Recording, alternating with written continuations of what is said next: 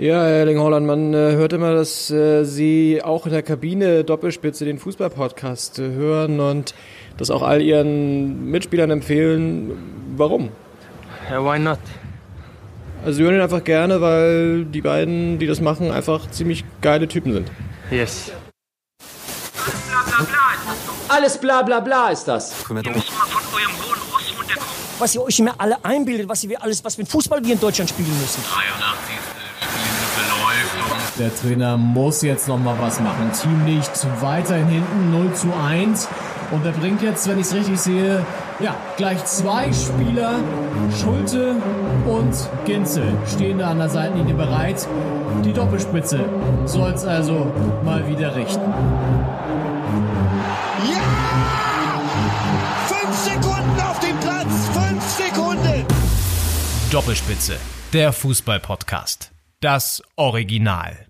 Ja, in dieser Woche pfingstbedingt, einen Tag später mit einem Tag Verspätung hier für euch am Start die Doppelspitze eures Vertrauens. Mein Name ist Kevin Schulte und ich grüße wie immer nach Karlshorst, ein weiterer Ortsteil Berlins, einmal quer durch Berlin, Leon Ginzel.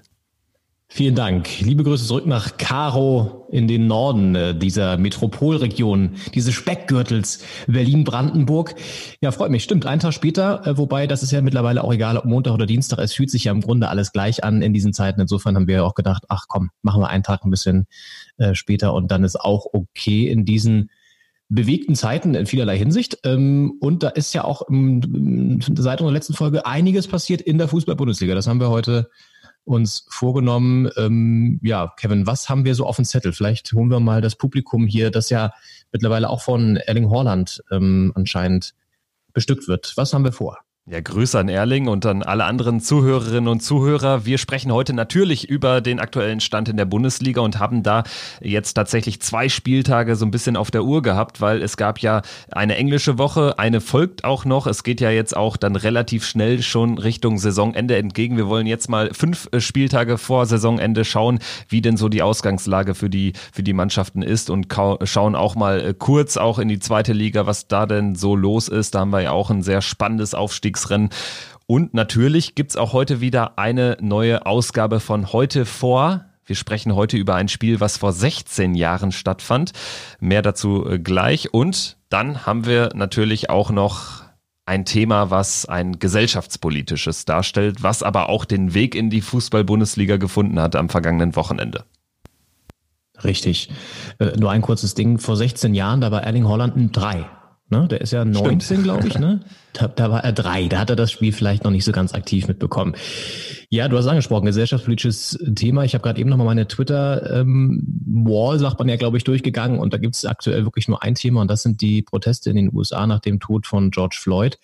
Und äh, die haben ja auch in der Bundesliga ihren Niederklang gefunden. Du hast es angesprochen. Solidaritätsbekundungen von McKerney bei Schalke, von Tyram bei Gladbach und von Sancho bei Dortmund. Hakim hat, glaube ich, auch noch was gemacht. Ähm, also die Spieler solidarisieren sich mit der Black Lives Matters ähm, Bewegung und auch eben dieser ganzen Debatte um Polizeigewalt in den USA und einfach Rassismus gegen ähm, ja, Schwarze und gegen ähm, generell natürlich eine vergiftete Debatte und Diskussion in den USA. Das ist schon äh, das Thema gerade, was hohe Wellen schlägt. Und ich weiß nicht, was deine Position aus solchen Solidaritätsbekundungen ist.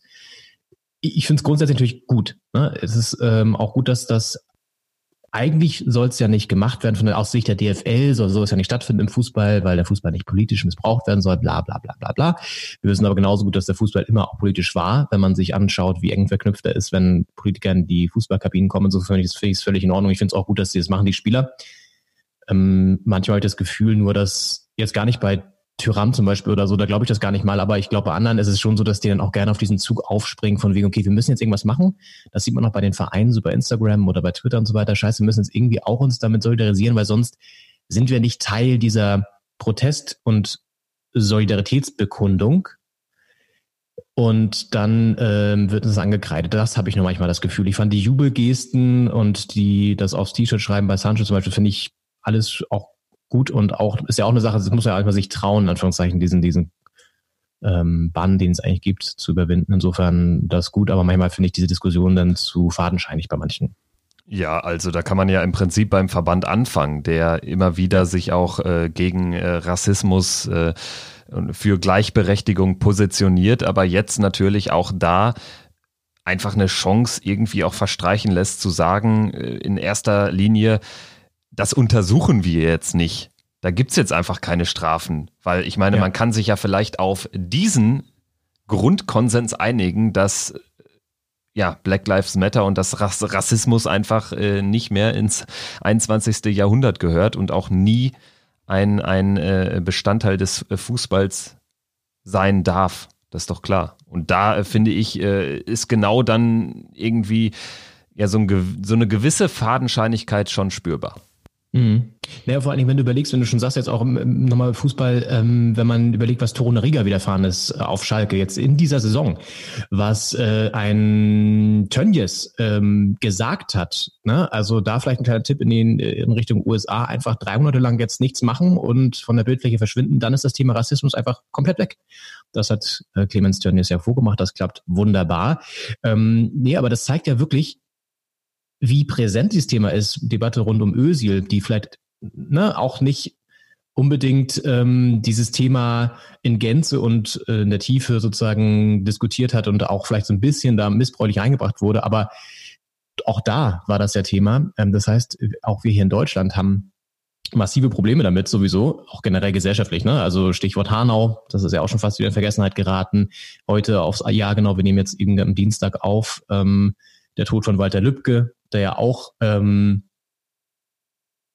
rassistische, sogar Neonazi ähm, Züge eben hat. Also es, Deutschland tut sich da manchmal auch sehr leicht zu sagen, hier guck mal, in den USA läuft es aber echt scheiße und hier in Deutschland, ja, okay, haben wir auch ein bisschen Probleme, ne? aber so.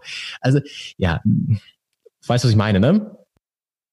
Ja, selbstverständlich, klar. Also das, das, ja. das ist ja genau äh, das Ding. Also wenn ich jetzt äh, an die Ösil-Diskussion denke, an die Ösil-Debatte, wie sich da dann auch der DFB in vorderster Front in Person von Reinhard Grindel geäußert hat, ja. ist Hanebüchen, wirklich, tatsächlich. Ja. Und äh, wenn man sich auf diesen Grundkonsens nicht einigen kann, dann wird's schwer auch gesellschaftspolitisch. Mhm. Und natürlich äh, ist die USA äh, bedingt durch auch ihren, ihren äh, Präsidenten, durch auch die Macht des Präsidenten und dadurch, dass der Präsident dort einfach keine intellektuelle Qualität besitzt aktuell, ist das alles natürlich nochmal äh, deutlich potenziert, die ganze Problematik. Ja. Und das ist schon dramatisch. Aber natürlich mhm. darf man es sich nicht so einfach machen und sagen, ja, da in den, in den USA, die sind da alle sowieso ein bisschen bekloppt und die äh, ähm, haben da viel größere Probleme.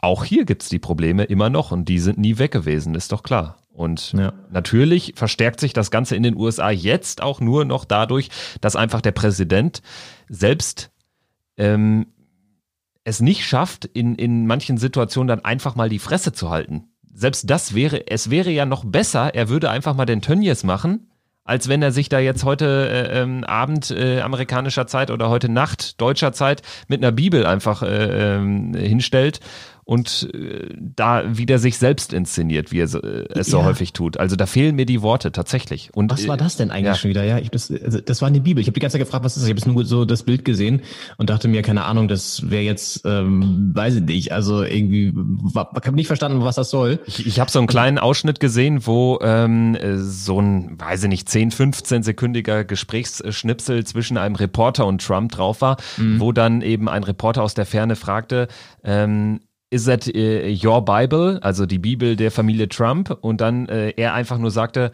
it's a Bible. äh, und dann kam irgendwie nochmal die Frage, ähm, warum er das tut.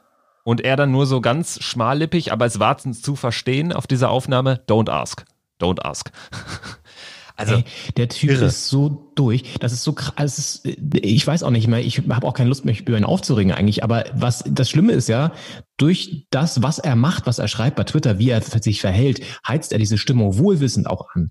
Weil ähm, ganz ehrlich, es kommt ihm glaube ich auch sehr gelegen gerade, dass das jetzt ähm, passiert ist, weil das schön ablenkt ähm, von seinen Versagen in der ganzen Corona-Diskussion, der ganzen Corona-Krise, wo er einfach viel zu spät gehandelt hat, das viel zu also zu ver verharmlost hat nicht die richtigen Schritte ergriffen hat, das Land in die Katastrophe reingleiten lassen hat, wohlwissend, dass es ähm, eigentlich ein ziemlich heftiges Problem ist. Und da kommt jetzt so eine Debatte, wo er sich wieder profilieren kann, wo er seine Anhänger auch hinter sich versammeln kann ziemlich gelegen. Und die USA, du hast es gesagt, ähm, die, die Probleme existieren ja schon viel, viel länger und dass es jetzt nochmal so krass ähm, explodiert, liegt, liegt an Trump, liegt aber auch daran, dass diese Gesellschaft so heftig auseinandergedriftet ist in den letzten ja, Jahren. Ich meine, Trump ist ja auch nur eine Folge dessen, wie dieses Land geworden ist. Also Trump wäre ja nicht Präsident, wenn das Land nicht diesen Nährboden hätte.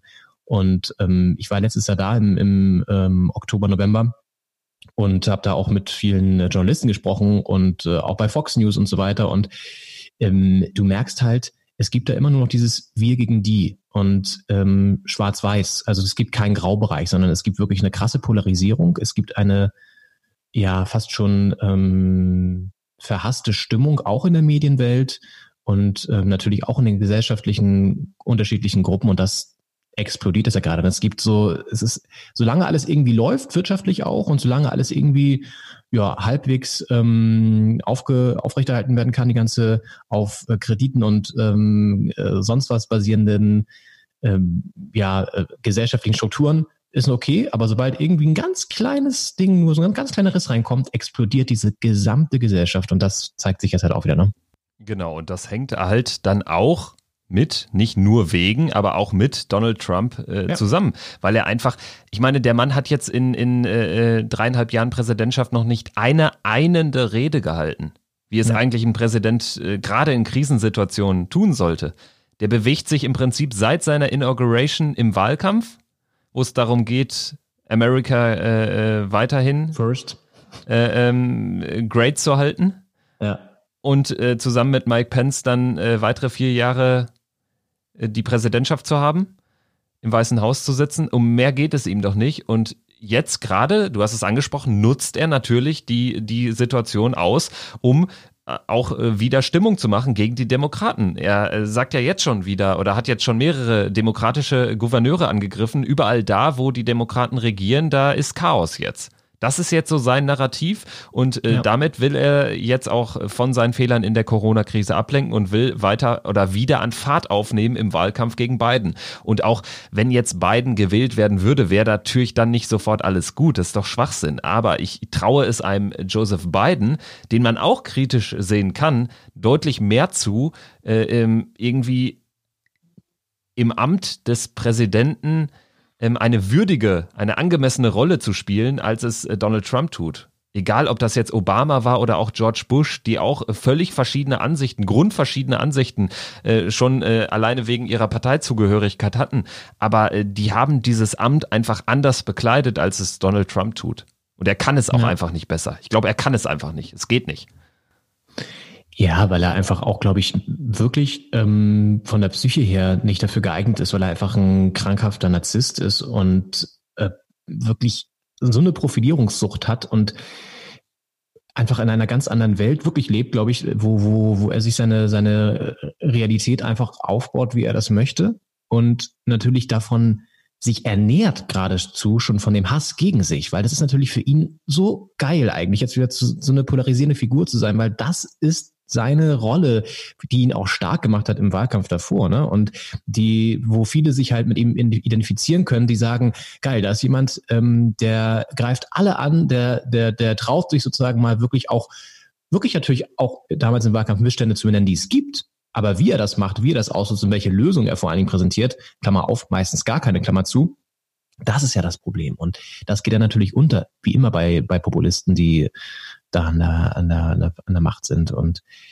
ja, ähm, ganz schön viel los. Und da denke ich jedes Mal auch so, so krass viel die USA erreicht haben, auch ähm, in Sachen Entwicklung, in Sachen industrieller ähm, Fortschritt, in Sachen ja, Silicon Valley oder was auch immer, was, es kommt ja so viel aus den USA, die ganze, ganzen kulturellen Einflüsse. So rückständig und so auf dem Level eines Entwicklungslandes ist dieses Land halt auch. Und das ist absurd teilweise, finde ich. Also ich sag mal so, die USA ist ja für viele ein Sehnsuchtsort gewesen. Also ja. ich finde auch äh, ähm, vieles, was, was die USA ausmachen, total, total super. Also äh, ich war jetzt auch äh, mehrmals in den USA, immer für so ein paar Wochen, ähm, zuletzt auch vor ein paar Jahren in Florida, ähm, dann mal in North Carolina, ähm, aber auch mal in, in größeren Städten und ich war immer gerne dort. Aber äh, im Prinzip ist die USA unter Trump geführt wie ein Entwicklungsland. Ähm, sie sind moralisch quasi ein Entwicklungsland geworden in ihrer Führung. Dass es diesen Nährboden da immer schon gab, das kann ja keiner äh, wegreden. Aber ähm, als Präsident ist es dann auch deine Aufgabe, irgendwie den kleinsten gemeinsamen Nenner zu finden und nicht ähm, irgendwie die, die, äh, äh, die Grabenkämpfe weiter anzuheizen. Und das tut er ja. Im Prinzip mhm. äh, gibt es viele Unruhen, viel, viel, viel Stress in der Gesellschaft, viel Polarisierung. Äh, nicht mit ihm, sondern auch wegen ihm. Wegen seiner Führung, wegen seines äh, Stils Politik zu machen. Und das ist äh, fatal für ein Land, was eigentlich äh, wirklich ja zu Recht auch für viele Menschen Sehnsuchtsort war, muss man fast sagen. Also so wie es mhm. moralisch aktuell geführt ist, äh, zieht mich jetzt eher wenig in die Staaten tatsächlich. Ja, ja, ist echt so. Das ist echt krass und ich weiß auch nicht. Also ja, man, man spekuliert jetzt natürlich wieder, oder hat man ja auch schon während Corona gedacht, kann das, ist das jetzt wirklich der eine Fehler zu viel gewesen, gewesen für, für Trump, dass er nicht wieder gewählt wird? Aber er schafft es leider ja immer wieder, ähm, irgendwie den Kopf aus der Schlinge zu ziehen. Jetzt ja auch wieder. Jetzt hat es ja quasi schon wieder geschafft, Corona abzulösen durch eine neue Debatte, wo er sich profilieren kann, haben wir jetzt schon gesagt. Und ähm, ja, ob Biden jetzt die, die große, gute Alternative ist, sei mal dahingestellt. Besser als Trump auf jeden Fall. Ähm, aber auch er, der ist, natürlich irgendwie schon uralt und ähm, jetzt auch nicht unbedingt so der knackigste, fortschrittlichste Mensch. Aber ich glaube, die USA oder auch generell, das sieht sehr auch in der ganzen Corona-Krise, dass man ähm, gesellschaftlich einfach mal sich rejustieren muss und sich überlegen sollte, ist das vielleicht auch eine Folge unseres ziemlich auf Gewinner und Verlierer basierenden Systems. Ne? Also in den USA ist es extrem. Entweder du ähm, hast es geschafft, in Anführungszeichen, hast hart gearbeitet und bist deinen Weg äh, gegangen und hast Kohle gemacht. Oder halt nicht und dann bist du ein Loser. So. Also, aber du hast natürlich immer rein theoretische Chance, das zu tun, dass du immer aufsteigen kannst vom Tellerwäscher zum Millionär. Diese, äh, dieses tolle Narrativ, das ja im Grunde auch nicht mehr stimmt. Ähm, und darauf, darauf basiert die gesamte Gesellschaft eigentlich, zumindest in großen Teilen, dass unterschieden wird in Gewinner, Verlierer, in gut und schlecht. Und ähm, es gibt so heftige Gegensätze. Also nur ein Beispiel, und dann können wir vielleicht auch wieder zurück zum Sport kommen, aber es ist ja wirklich ein Thema, was gerade bewegt.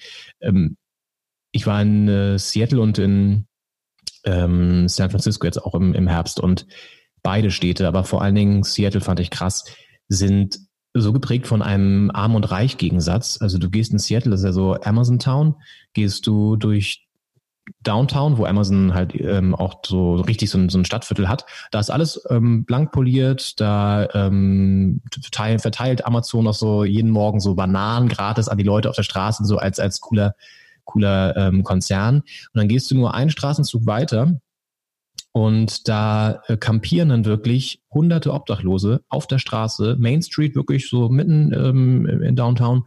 Und du siehst halt wirklich, okay, fuck, diese Stadt ist doch auf der einen Seite so super reich ähm, auf der anderen Seite super arm. Und das war für mich so USA in a nutshell und auch in San Francisco unfassbar, wie viel Armut du auf den Straßen siehst und gleichzeitig so viel Reichtum. Also es ist krass aus der Balance geraten da und nicht jetzt schon seit, äh, erst seit einem Jahr oder so, sondern schon seit zehn Jahren wahrscheinlich oder 15 Jahren oder so. Seit der krassen Wirtschaftskrise 2008 eigentlich, seit Lehman Brothers wahrscheinlich nochmal verstärkt. Ja, und das wieder hinzukriegen, ist, glaube ich, auch für den nächsten Präsidenten, der hoffentlich jetzt ja im November dann nicht mehr Trump heißt, ähm, eine Riesenherausforderung. Ja, in der Tat. Das ist es und das äh, wird auch wahrscheinlich jetzt ja in den nächsten Wochen und Monaten weiter so ein bisschen die Nachrichtenwelt auch bei uns bestimmen, dieses Thema ja. dort, äh, weil ähm, das äh, sind ja teils bürgerkriegsähnliche Zustände jetzt gewesen in manchen Nächten ähm, zuletzt seit diesem, seit dem Mord letztendlich an George Floyd, der da von einem Polizisten im Prinzip ähm, ja, ermordet worden ist. Und der muss sich ja jetzt auch ähm, ähm, verantworten vor Gericht, äh, was sicherlich auch äh, richtig ist, da irgendwie so einen Präzedenzfall mal zu schaffen. Ähm, aber das ganze Thema ist ja größer als jetzt das, äh, was dort passiert ist in Minneapolis. Und ja, äh, ja wir, wir sind jetzt, glaube ich, über die Solidaritätsjubel der vier Bundesliga-Profis äh, von äh, Schalke, Gladbach und Dortmund, wobei es bei Schalke jetzt kein Jubel war, das müssen wir noch ergänzen, äh, zu diesem Thema gekommen. Und äh, mhm. vielleicht kommen wir jetzt auch wieder zurück, gehen jetzt sozusagen mal auf das sportliche Geschehen, sind aber auch natürlich der Meinung, dass äh, so eine politische, gesellschaftspolitische Debatte dann auch hier reingehört, weil für uns ist einfach äh, Sport oder auch Fußball äh, natürlich Politik und äh, Politik ist auch Fußball und Sport. Also so kann man es ja vielleicht zusammenfassen. Ja, richtig. Genau. genau. Ja, und damit vielleicht von einem Pulverfass äh, USA zum nächsten. Ähm, der Kampf um Europa ist ja so ein, so ein äh, vielleicht der ähm, oder die spannende Frage aktuell noch, mal abgesehen vom Abstiegskampf in der Fußball-Bundesliga. Und da ist einiges in Bewegung, beziehungsweise gibt es ein Team der Stunde, wenn man so möchte, und so ein paar Teams, die sich aus dem Kampf um Europa verabschiedet haben. Und es bleibt trotzdem noch wahnsinnig eng. Also ich rede jetzt vom Team der Stunde ist natürlich die Hertha, also äh, ohne jetzt äh, da die Hertha-Brille vielleicht auch aufzuhaben, klar, aber äh, es, ist, es ist nun mal so, ein, ein Run unter Bruno Labbadia ist jetzt Neunter und hat Tuchfühlung auf Platz sieben, der ja wahrscheinlich reichen wird, wenn man sich so anguckt, wer im Pokal-Halbfinale aufeinander trifft, ähm, um sich für Europa zu qualifizieren. Und ein paar Teams, die sich verabschieden, damit meine ich zum Beispiel ja, Schalke, die ja eigentlich auch nochmal da oben drin waren, aber die kannst du, glaube mittlerweile wirklich abschreiben. Köln auch, würde ich sagen, mittlerweile zu großer Abstand. Und ähm, ihr, also Gladbach, äh, in deinem Fall dein Team, Kevin, äh, ist ja dann auch logischerweise noch mit dabei, denn die Plätze zwei bis fünf sind ja auch noch hart umkämpft. Also wir haben so zwei Gruppen, zwei bis fünf, also Dortmund, Leipzig, Gladbach, Leverkusen und Platz ja, sechs und sieben eigentlich nur noch, die dann, ähm, wo sich die nächsten streiten, Wolfsburg, Hoffenheim, Freiburg, Hertha. Äh, wie ordnest du das Ganze ein? Wer hat für dich gerade so das Momentum im Kampf um Europa auf seiner Seite? Ja, also es sind ja genau, es sind ja zwei Kämpfe im Prinzip. Einmal geht's um äh, drei äh, Champions League Plätze. Bayern ja. als äh, designierter deutscher Meister, hat ja einen äh, schon sicher. Dahinter folgt dann Dortmund mit der besten Ausgangsposition, Leipzig nach dem gestrigen Sieg in Köln auch in einer guten Situation und dann Gladbach-Leverkusen punktgleich. Einer davon, für den wird's nur Europa und das ist äh, schon jetzt, wenn man sich die Punktebilanzen anschaut. Gladbach und Leverkusen haben 56 Punkte nach 29 Spielen. Zum Vergleich, letztes Jahr äh, sind wir mit 55 Punkten in den letzten Spieltag gegangen, punktgleich mit Leverkusen auch damals.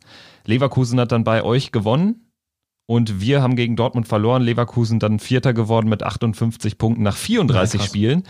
Und ähm, das zeigt schon mal, wie sehr diese großen Fünfter in dieser Spielzeit dominieren. Und dahinter wird's dann aber eben eng. Also da kann man mit dementsprechend, äh, ja, äh, mickriger Punktebilanz für Europa-Verhältnisse vielleicht doch reinrutschen. Also bei euch mhm. sind es jetzt, ich glaube, ja, genau, ich gucke jetzt nochmal, vier Punkte Rückstand auf äh, Platz sechs und sieben.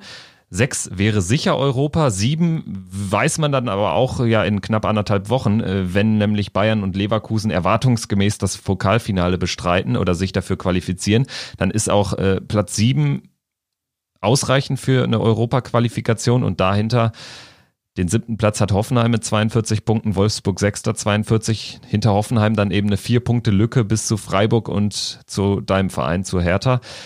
Ähm, war natürlich jetzt ein bisschen bitter, dass Hoffenheim da glücklich in Mainz gewonnen ja, hat. Wenn die jetzt irgendwie ja. auf 40 ständen, dann hätte man jetzt natürlich nochmal durch diesen Sieg von euch gegen Augsburg äh, nochmal zwei Punkte gut gemacht in der Tabelle. Ja. So wird's jetzt natürlich schwierig, vor allen Dingen, weil äh, es für euch noch gegen Dortmund, Leverkusen und gegen uns geht. Das ist natürlich schon ein Brett, ähm, trotz der aktuell sehr guten Form. Wie ist denn dein Gefühl? Hm, ja, du sprichst es an. Also ich fand jetzt auch, ich habe Mainz gegen Hoffenheim nicht eine Gänze gesehen, sondern nur die Zusammenfassung, aber ich fand es Hanebüchen, was da teilweise auch gepfiffen wurde vom Schiri. Also das war schon ziemlich, ziemlich glücklicher Sieg für Hoffenheim, ganz ehrlich. Also hätte Elfmeter geben müssen für Mainz in der ersten Halbzeit, glaube ich, zum Beispiel. Und ähm, ziemlich lucky das Ganze für Hoffenheim, die übrigens ja auch, wenn man sich das mal anschaut, außer dass sie gegen uns verloren haben, ganz gut die dieses nach der Corona-Pause die Spiele ähm, bestritten haben, wenn man das mal neutral sieht. Aber ja, das habe ich auch gedacht. Also hätten sie das verloren oder unentschieden gespielt, das wäre natürlich super gewesen für uns. Ähm, und bei uns hast du jetzt auch gesehen, zweite Halbzeit gegen Augsburg war auch glücklich. Also das war jetzt auch nicht mehr die Glanzleistung. Erste Halbzeit klar, okay, gut. Und wieder angeknüpft an die Leistung davor. Aber zweite Halbzeit war dann auch ziemlich, ja, Chancen, Pech für Augsburg, für uns Glück. Ähm, das, da hat man auch gesehen, dass man jetzt nicht vielleicht in jedem Spiel diese krasse Leistung abrufen kann.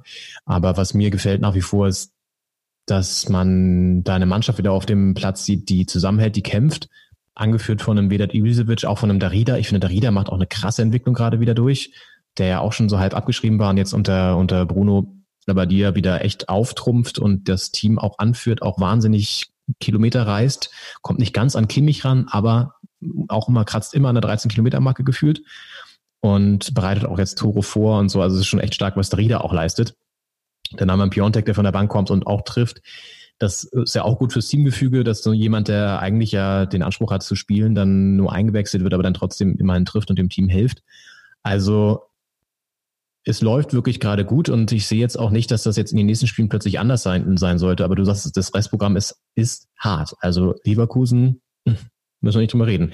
Der eine Ausrutscher gegen Wolfsburg kam sehr überraschend, aber sie haben jetzt trotzdem wieder ähm, gewonnen und wir spielen noch in Freiburg. Das ist immer eklig.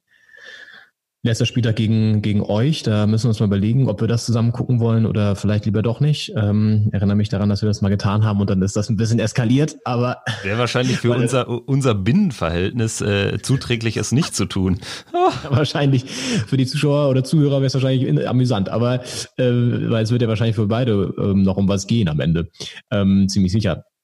Ja, also ich würde es natürlich, ich würde mich natürlich, natürlich freuen. Auf der anderen Seite muss man auch mal die Kirche im Dorf lassen und sagen, okay, wir haben auch eine ziemlich über große Teile der Saison ziemlich bescheidene Leistung ähm, geliefert. Es wäre jetzt auch nicht schlimm, wenn wir es nicht schaffen würden, sondern wir können uns auch freuen, wie es gerade läuft. Aber klar, jetzt wo, da, wo du wieder Tuchfühlung hast, würdest du natürlich dann irgendwie auch reinkommen.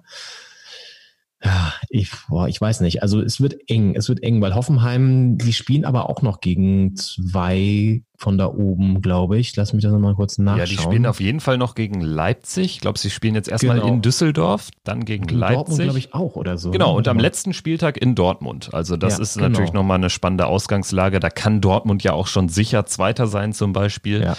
Ja. Ähm, und letzte Spieltage in Dortmund kann Hoffenheim, da haben sie sich einmal in die Relegation gerettet damals durch die zwei Saliovic-Elfmeter, mhm. wo dann Kevin Großkreuz ah, im Tor stand. Bei dem letzten. Also, ähm, ja, sicherlich äh, hängt jetzt auch einiges äh, davon ab, ob ihr vielleicht noch irgendwie so eine Überraschung schaffen könnt. Vielleicht so ein Punkt mhm. in Dortmund, während Hoffenheim in Düsseldorf zumindest nicht gewinnt, dann wäre ja noch was möglich, bevor dann eben Hoffenheim mit einem Spiel gegen Leipzig äh, den, den äh, 31. Spieltag eröffnet. Also wenn man jetzt irgendwie den, den Rückstand nicht größer werden lässt nach dem nächsten Spieltag, dann gibt's vielleicht noch eine Restchance, gerade weil man ja auch bedenken muss, so letzte Spieltage, da ist es äh, häufig egal, wie Ausgangspositionen sind, weil da sind äh, Ergebnisse häufig vogelwild und jetzt gerade unter Corona-Bedingungen, Geisterspielen, vielleicht nochmal ein bisschen unsicherer und unwegbarer, was das äh, Voraussagen von Ergebnissen betrifft. Ja, total. Ich gucke mir jetzt gerade Freiburgs Restprogramm an, das ist auch nicht ohne, ne? Spielen jetzt gegen euch. Dann Wolfsburg ist auch ziemlich stark gerade. Dann gegen uns, gegen Bayern und dann nochmal gegen Schalke am letzten Spieltag. Gut, naja, Schalke kommen wir vielleicht auch noch gleich zu. Ähm, ist gerade auch so ein bisschen Laufkundschaft in Anführungszeichen, also ähm, ähm, Fallobst, möchte man Jetzt haben sagen. wir, jetzt haben wir Freiburg, Hertha angesprochen, die ja. da noch im Rennen sind. Schalke würde ich sagen, auch was, was die Form betrifft, die kann man eigentlich rausrechnen, weil sie müssten ja wirklich, ja. sie müssten ja mindestens drei Spiele gewinnen, um noch eine Chance zu haben. Und das ja. äh, traue ich ihnen ehrlich gesagt nicht zu bei dieser Rückrunde. Äh, Hoffenheim haben wir jetzt auch äh, kurz drauf geblickt. Lass uns doch nochmal einen Blick auf Wolfsburg werfen. Ähm, du hast gesagt, eigentlich ganz gut drauf. Äh, deshalb kam die Niederlage gegen Frankfurt auch ziemlich überraschend. Also das war auch Stimmt, ziemlich unnötig. Ja. Aber in Leverkusen, da waren sie sensationell. Also da ja. haben sie da auch äh, wirklich Leverkusen den Schneid früh abgekauft und hätten sogar höher gewinnen können. Also der beste Mann von Leverkusen war im Prinzip Keeper Radetzky und das sagt ja dann alles. Ja, für Wolfsburg geht's jetzt nach Bremen. Schwieriges Spiel. Bremen auch mit mhm. euch vielleicht die Mannschaft der Stunde. Kommen wir mhm. später noch zu, wenn wir über den Tabellenkeller reden. Danach spielt Wolfsburg gegen Freiburg. Nochmal spannendes, direktes Duell. Ähm, dann geht's zu uns nach Schalke und dann gegen Bayern. Also das ist auch noch happig. Gladbach hey, und Bayern. Äh, spannendes Restprogramm auch. Bremen dabei, also das halte ich auch. Ich, ich würde jetzt nicht unbedingt sagen, dass ich Wolfsburg schon sicher drin sehe in der Europa League. Also ähm, mhm. wenn es da in Bremen jetzt vielleicht noch eine Niederlage setzt, aktuell im Bereich des Möglichen, dann kann es auch wieder eng werden. Also mhm. mhm. wird spannend. Ja, total. Mhm. Ist doch so ein bisschen so eine Erkenntnis der Geisterspiele. Da wollten wir ja auch noch ein bisschen drüber reden, dass jetzt zum Beispiel die Niederlage von, von Wolfsburg, das ist angesprochen, überraschend kam, genauso wie die, äh, die Niederlage von Leverkusen überraschend kam gegen Wolfsburg. Ich glaube, es gibt so eine, dann halt einfach mal ein Spiel auch, wo du dann nicht die körperliche Fitness mehr halten kannst oder die, die, die, die körperliche Spannung halten kannst und dann wahrscheinlich so eine Niederlage auch passiert, ne, weil der, der Spielplan jetzt so dicht getaktet ist, dass du das ja aktuell vielleicht dann mal so einen Tag haben, hast, wo du nicht mehr so fit bist hat sich Nagelsmann ja auch extrem aufgeregt nach dem Spiel gegen Hertha. ähm, von wegen Spielansetzung kann er nicht nachvollziehen, weil Hertha ja irgendwie äh, zwei Tage mehr Pause hat oder so. Ja, kann ich ein bisschen nachvollziehen, aber äh, ganz ehrlich, also sorry, ähm, das fand ich dann auch wieder sehr fadenscheinig und dann hat er wieder auch so nach so Alibi-Erklärungen so. Der, die, eigene Mannschaft auch für die Leistung kritisiert, das muss man dazu sagen, aber ich, ich fand ihn eh anstrengend. Ich finde ihn eh anstrengend, seitdem er bei Leipzig ist, fand ihn vorher schon anstrengend, aber ich finde ihn jetzt auch bei Leipzig noch anstrengender man hat dann ja auch sogar während der Geisterspiele, kannst du jetzt einmal hören, was die Trainer während des Spiels zu sagen und dann meckert er da immer rum und diskutiert mit dem vierten Offiziellen. Dann denke ich jedes Mal so, Alter, oh, auch so eine, mit so einer anstrengenden Stimmlage, für die er nichts kann, ich weiß, aber trotzdem, es ist immer so, es passt dann so ins Bild. So, wie so ein kleiner nörgelnder Junge, der dann irgendwie an der Seitenlinie steht und irgendwie so oh, rechthaberisch meint, er muss seine Meinung nochmal kundtun. Das finde ich so anstrengend und ja, also ähm, genau, das vielleicht äh, zu dem zu, dem zu diesem engen Spieltag nochmal Nagelsmann war jetzt so ein kleiner Ausflug in die Leipziger Gefilde. Ähm, ja, aber vielleicht können wir dann ja mal so drüber über die Top 5 reden. Also wer da so ein bisschen die besseren Karten hat. Leipzig jetzt natürlich ähm, mit dem Sieg gegen Köln nochmal ein Zeichen gesetzt, genau, gegen Köln. Ihr seid aber auch souverän wieder ähm, zurückgekommen, kann man ja fast sagen, nachdem es das ein bisschen erstmal ähm, schwieriger gelaufen ist bei euch und jetzt 4-1 gegen Union war ja auch erstmal so ein, so ein, so ein Zeichen, so ein Statement. Ähm, ja. Dortmund liefert auch ab mit einem 6 zu 1. Also da sind alle eigentlich gut drauf, oder? Haben alle abgeliefert. Also im Prinzip äh, nur Leverkusen war wirklich glücklich unterwegs in Freiburg. Also das hätte ja. gut und gerne sogar eine Niederlage werden können. Also ja. Leverkusen war im Prinzip nur einmal so halb vorm Tor und nutzt das Ding und Freiburg kriegt einfach ähm, die Pille nicht rein. Und Streich hat äh, konnte ihn sogar verstehen, am Ende von einem perfekten Spiel gesprochen, also unter ja. den Umständen am Ende einer englischen Woche. Das war schon gut, aber die müssen halt das Ding reinmachen. Deshalb kann es auch nicht perfekt sein. Logischerweise nehme ich also zurück, dass ich ihn, ich kann ihn nicht verstehen, weil perfekt war es nicht, aber es war, war ein sehr guter Auftritt von Freiburg. Ja der einfach nicht belohnt wurde. Und das äh, hätte mir natürlich gut gefallen aus Gladbachs Sicht, wenn da Leverkusen noch zwei Punkte federn gelassen hätte, äh, weil ich auch Leipzig nicht wirklich erreichbar sehe tatsächlich. Also die spielen jetzt gegen Paderborn, das ist dann auch dankbar. Äh, in Hoffenheim gegen Düsseldorf sehe ich sie auch nicht stolpern, ehrlich gesagt.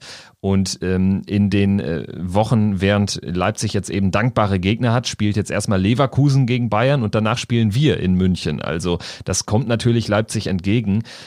Mhm. Einzig, wenn man jetzt irgendwie äh, da nochmal federn lassen würde in einer dieser Partien, vielleicht in Hoffenheim da äh, verliert, dann äh, wäre man natürlich punktetechnisch noch nicht fein raus und dann wäre noch ordentlich Druck drauf, wenn es dann am 33. Spieltag für Leipzig gegen Dortmund geht. Also es mhm. sind noch ein paar Unwägbarkeiten und Leipzig lässt auch äh, äh ja gerade defensiv da einiges federn, aber ich sehe sie jetzt da ehrlich gesagt eher auf Platz drei. Dortmund sehe ich sowieso drin äh, auf der zwei und äh, dann sehe ich tatsächlich diesen diesen Kampf zwischen äh, Gladbach und Leverkusen und der spitzt sich ja wirklich zu, weil es ja auch vom Torverhältnis noch spannend werden kann. Ähm, da war es jetzt auch zuträglich, dass wir gegen Union dann noch nach dem 2-1 noch zwei Dinger gemacht haben. Also das war schon schon eine saubere Sache, weil man auch so äh, zwar äh, punktetechnisch sich nicht äh, hat absetzen können von Leverkusen, aber immerhin zwei Tore besser war als Leverkusen jetzt von der Tordifferenz am, am vergangenen Spieltag. Und jetzt ist es eben spannend. Leverkusen spielt gegen Bayern, danach spielen wir gegen Bayern. Also spannende mhm. Ausgangslage. Wir wiederum spielen jetzt auch in Freiburg und auch da, Freiburg hat zwei Tage länger Vorbereitungszeit, wobei ich das ähm, es gibt ja jetzt keine englische Woche, wobei ich das dann nicht so entscheidend finde. Und da finde ich, ist es dann auch immer fadenscheinig, sowas zu bringen, weil ähm, ob ich jetzt äh, fünf oder sieben Tage frei habe oder vier oder sechs, ist dann vielleicht auch nicht, nicht kriegsentscheidend. Also mhm. das wäre für mich dann auch eine Ausrede. Zumal ähm, ich jetzt unser Spiel in Bremen auch so ein bisschen als das betrachte, wo dann der Tank leer war, wo dann einfach äh, Bremen dann auch die, der falsche Gegner vielleicht zum falschen Zeitpunkt war. Ähm, aber das wird allen Mannschaften so gehen. Bei euch war es auch so. Zweite Halbzeit gegen Augsburg ja. dürft ihr euch eigentlich ja. nicht beschweren, aber das lag auch vor allen Dingen daran, ist auch mein Eindruck gewesen, dass da irgendwie so ein bisschen die Körner flöten gegangen sind.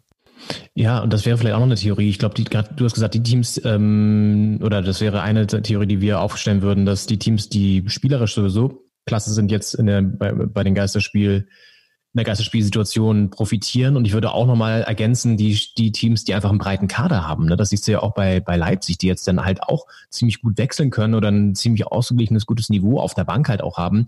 Die haben natürlich auch gerade einen extremen Vorteil, gerade bei fünf Wechseln. Und über die, ja, jetzt ähm, dichte Taktung des, des, der restlichen Saison gesehen, können sie da einfach viel, viel besser austauschen noch und ähm, eine Qualität bringen. Und kurz zu Leipzig oder generell, was eine Sache, die mir aufgefallen ist, gerade wo du die Tordifferenz ansprichst, ist ja auch absurd. Ihr habt plus 22, Leipzig hat plus 43 Dortmund. Und nur zwei 45. Punkte mehr. Das ist ja echt verrückt. Ja, ja, genau. Nur zwei Punkte mehr. Das heißt, die müssen ja so viele Kantersiege gehabt haben. Kann ich mich gar nicht dran erinnern. Ja, gut, gegen, gegen Augsburg, dieses eine Ding, dieses 8-0 oder Ja, gegen, gegen ne? Mainz. Gegen Mainz das 8-0. Äh, gegen Mainz. Ja, und dann stimmt. das Rückspiel jetzt äh, in Mainz 5-0. Das sind schon mal stimmt. 13 Buden, ne? Also, äh, das, ja, im Prinzip sechs Punkte kannst du auch mit einer 2 0 Bilanz holen und sie machen es mhm. 13 zu 0. Es ist nicht wirklich effektiv, weil du siehst ja auch, ähm, 74 Tore sind auch 17 mehr als unsere. Ja. Und Leipzig hat sogar nur dreimal verloren. Eine Niederlage weniger als Bayern, zwei Niederlagen mhm. weniger als Dortmund, aber eben zehn Unentschieden dabei. Ähm, ja, ja also stimmt. nicht wirklich ökonomisch gehaushaltet, was das Tore-Schießen betrifft und das Tore kassieren. Ja. Und äh, ich habe das ja hier logischerweise gesehen, hat er gegen Le oder in Leipzig und das war so ein Spiel, da habe ich ein bisschen Brass bekommen, weil ja, ich hatte hier die Balkontür auch offen, hab's geguckt. Ich glaube, die Leute haben sich auch gedacht, was ist mit dem Verrückten da unten schon wieder los? Hab natürlich ordentlich gebrüllt. Und das ist ja hier, ich habe ja schon mal erklärt, Karlshorst ist ja eigentlich Union Country, aber ähm, wenn man hier Hertha-Fan ist, ich glaube, die verstehen das immer nicht, wenn dann irgendwie, ähm, also die haben die, haben wahrscheinlich geguckt, okay, wer spielen gerade? Also so Hertha, kann ja gar nicht sein, dass sich jemand, jemand hier aufregt darüber. Naja, aber ähm, ich, boah, ich, das war so ein Spiel, das, da, da hat mich wirklich so ein, so ein, weil Hertha war dann echt am Drücker und die Tore sind so richtig zu beschissenen Zeitpunkten gefallen. Ne? Ähm, es stand ja 1-1, dann gab es Gelb-Rot für Klostermann. Nee, für Halstenberg. Für Halstenberg? Für genau. Halstenberg, stimmt, ja. Genau, für Halstenberg, so. Und dann hat Leipzig in Unterzahl das 2-1 gemacht durch diesen bekackten Scheißtreffer, wo Jahrstein einmal rübergreifen will und sich die Kugel dann ins eigene Tor legt. Da bin ich hier ausgerastet. Also es kann nicht sein. Es kann nicht sein, dass sie sich jetzt hier um den Lohn bringen für echt ein gutes Spiel beim Tabellendritten. Und ähm, dann waren wir ja genau in Überzahl und haben echt gepresst, gepresst, gepresst. Dann haben wir den Elfmeter bekommen. Klar, glücklich muss man äh, auch erstmal sozusagen das Foul ziehen. Hat er gut gemacht, Kunja. Und dann sind wir echt am Drücker und schaffen es dann irgendwie nicht nochmal so eine zwingende Situation rauszuspielen, wo wir dann vielleicht das 3-2 machen, weil das wäre echt verdient gewesen.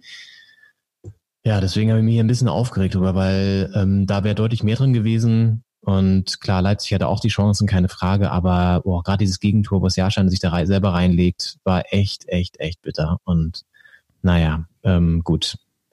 Ein Punkt mitnehmen in Leipzig ist auch okay, aber das, das war so ein Spiel, wo ich mich richtig aufgeregt habe, wo ich hier wirklich saß und danach erstmal äh, leichtes Halskratzen hatte, weil äh, ich dann doch ein bisschen rumgebrüllt habe. Ja, für Leipzig dann in der Rückschau auch dann doch irgendwie ein bisschen bitter, dass man äh, nicht nur gegen Freiburg dann im ersten Spiel nach der Corona-Pause, sondern auch gegen euch zwei Punkte lässt. Mhm. Wenn man eins der Spiele gewinnt, gerade gegen Freiburg, da, da war man ja auch äh, deutlich überlegen, dann sähe das natürlich alles ein bisschen lockerer aus, weil dann hätte man diese vier Punkte Vorsprung auf ja, Gladbach stimmt. und Leverkusen. So ist man natürlich dann noch nicht äh, gesichert drin. Und ähm, ja, wenn du magst, können wir jetzt mal nach ganz unten schauen im Tabellenbild. Mhm. Im Prinzip, äh, wir haben jetzt festgestellt, bis zu Hertha wird um was gekämpft. Schalke und Köln äh, wäre jetzt für meine Begriffe das Mittelfeld. Und ab Platz 12 beginnt dann der Abstiegskampf mit Abstrichen mit Eintracht Frankfurt, die sich für meine Begriffe durch den Sieg in Wolfsburg, durch den überraschenden Sieg, aber auch den entscheidenden Dreier gesichert haben, weil es geht da jetzt äh, unter anderem noch am letzten Spieltag gegen Paderborn und im Prinzip, wenn man realistisch ist, ich glaube, mehr als einen Sieg braucht's nicht mehr. Den werden sie irgendwie noch holen, zumal sie ja sogar noch sechs Spiele haben, denn ganz wichtig, morgen, 3. Juni, Nachholspiel Werder Bremen gegen Eintracht Frankfurt. Von dieser Partie hängt für den Verlauf des Abstiegskampfs ziemlich viel ab, gerade aus Werder-Sicht. Also äh, da können sie natürlich jetzt erstmals nach äh, Monaten den 16. Platz erringen. Und das ist jetzt ja. nicht so unrealistisch. Also die haben jetzt sieben Punkte geholt aus drei Spielen. 1-0 in Freiburg, 0-0 gegen uns, 1-0 auf Schalke, äh, ohne Gegentor. Also das sieht im Moment sehr, sehr gut aus und Werder hat jetzt auch ein machbares Restprogramm. Es geht dann noch gegen Köln, gegen Mainz, in Paderborn, jetzt eben gegen Frankfurt. Das sind alle Spiele, wo du was holen kannst. Nur ja. Bayern kommt noch. Die einzige Frage, die man sich stellen muss, äh, ja, was macht Werder zu Hause? Weil die haben eben erst einen Sieg, ich glaube, der datiert vom dritten Spieltag, sechs Punkte zu, geholt zu Hause. Also wirklich äh, makaber, die Bilanz gegen Frankfurt. Schwieriges Spiel. Ich könnte mir auch vorstellen, dass jetzt mal so diese Serie von Werder reißt und sie eine vielleicht halbwegs unerwartete Niederlage gegen Frankfurt kassieren, weil Frankfurt jetzt vielleicht auch diesen großen Druck endlich mal weckert, die Dämonen besiegt hat durch diesen überraschenden Sieg in Wolfsburg und so ein bisschen befreiter aufspielen kann. Und fußballerisch ist äh, Frankfurt dann für mich doch ein bisschen besser als Werder einzuschätzen. Also ganz äh, schwierig einzuschätzen, die Partie. Die Dämonen von Frankfurt. Ich bin gerade gefragt, wer, wer sind die Dämonen von Frankfurt? Das ist so ein, ähm, ich habe letztens gesehen, äh, Frankfurt hat ja auch mal so eine richtig behinderte, äh, boah, Entschuldigung für dieses Wort, aber für diese eine richtig beschissene Rückrunde gespielt. Ähm, unter, das war die Phase, wo noch Christoph Daum installiert wurde. Ja, richtig. Der wurde am Ende Christoph noch geholt. Daum, ne? Ein Dämon von, von, äh, von Frankfurt, ja. Wäre eigentlich ähm, ein guter Folgentitel. Die Dämonen von Frankfurt stand Die jetzt. Dämonen von Frankfurt, ja. Sehr schön. Ähm, ja, aber genau das habe genau das hab ich auch gedacht. Also du meintest, ähm, vielleicht ist das auch ein Spiel, wo Frankfurt dann wieder gewinnt, weil die sind jetzt den großen Druck los, haben jetzt endlich mal wieder gepunktet und äh, so ein Positiverlebnis gehabt und jetzt erwartet erstmal keiner wirklich viel von denen.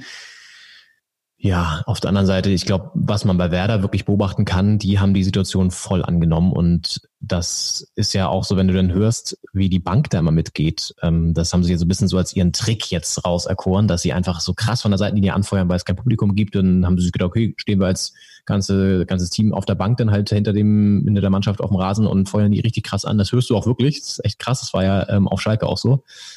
Und ähm, das kann jetzt natürlich auch nochmal pushen und stimmt, das hatte ich gar nicht mehr auf dem Schirm, dass die jetzt ein Nachholspiel haben und dementsprechend ja dann auch vorbeiziehen können an Düsseldorf und Mainz auf die Pelle rücken. Gut, haben noch ein schlechteres Torverhältnis, aber ähm, sind dann punktgleich, wenn sie es gewinnen.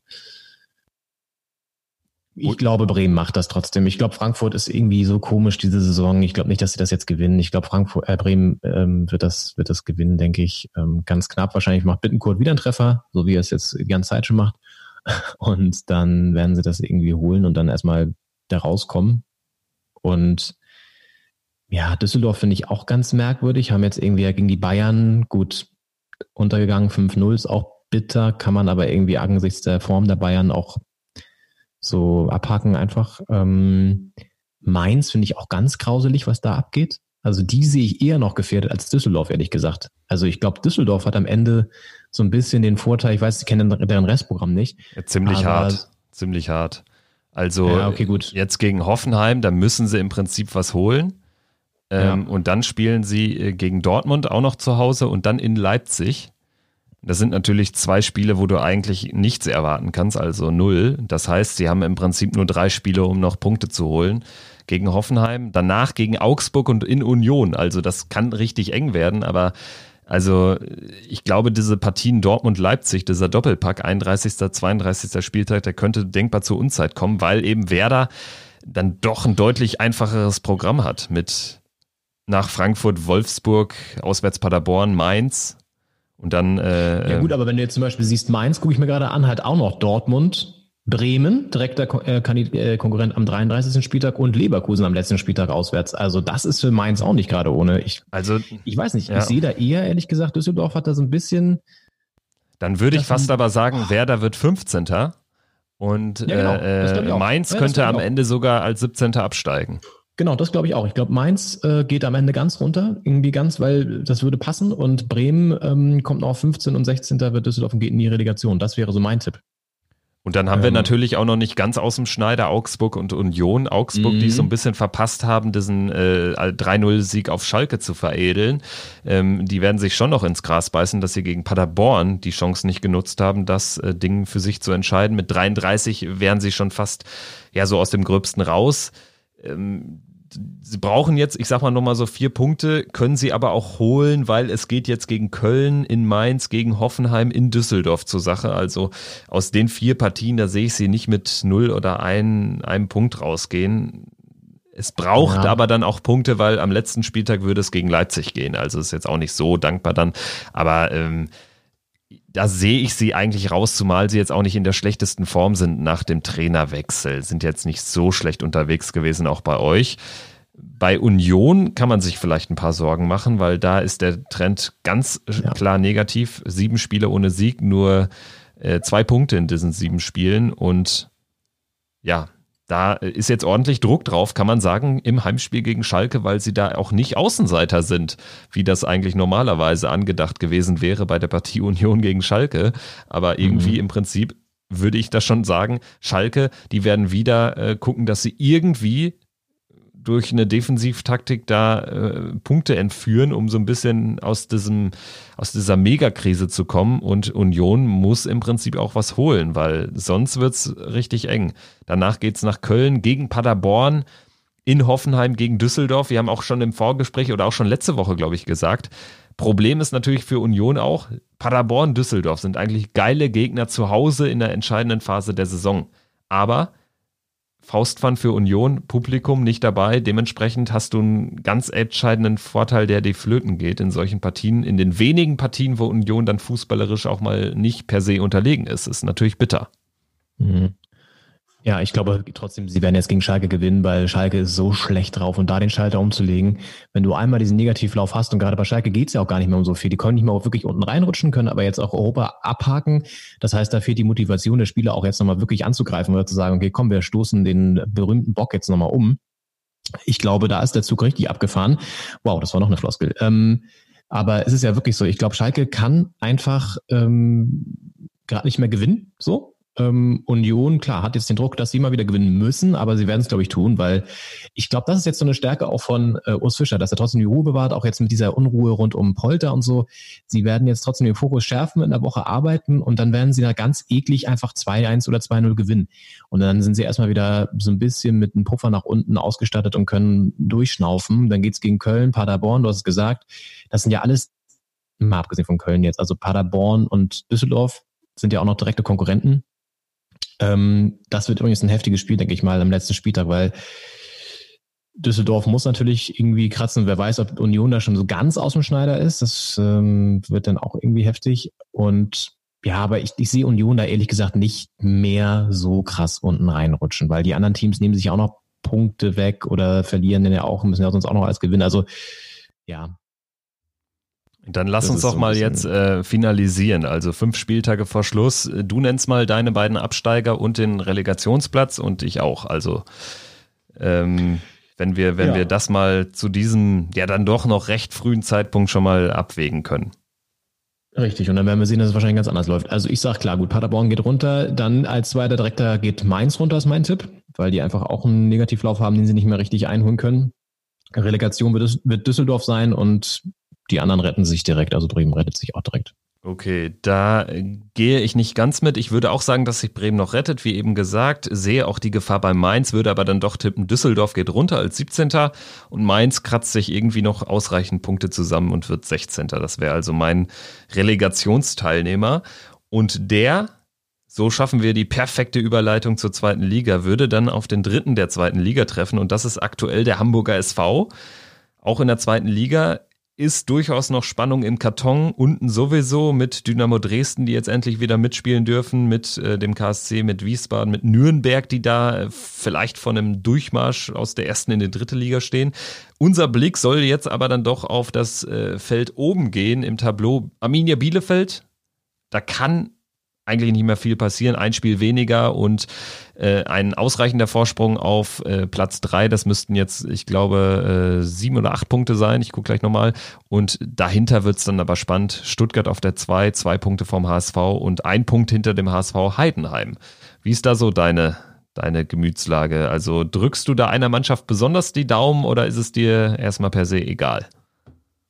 Hm, ich würde natürlich schön, schön finden, wenn Arminia Bielefeld mal wieder in die erste Liga kommt, was denke ich mal auch, das werden sie, werden sie nicht mehr abgeben. Genau, es sind sieben Punkte auf den HSV oder beziehungsweise acht auf ähm, einen nicht Aufstiegsplatz, genau.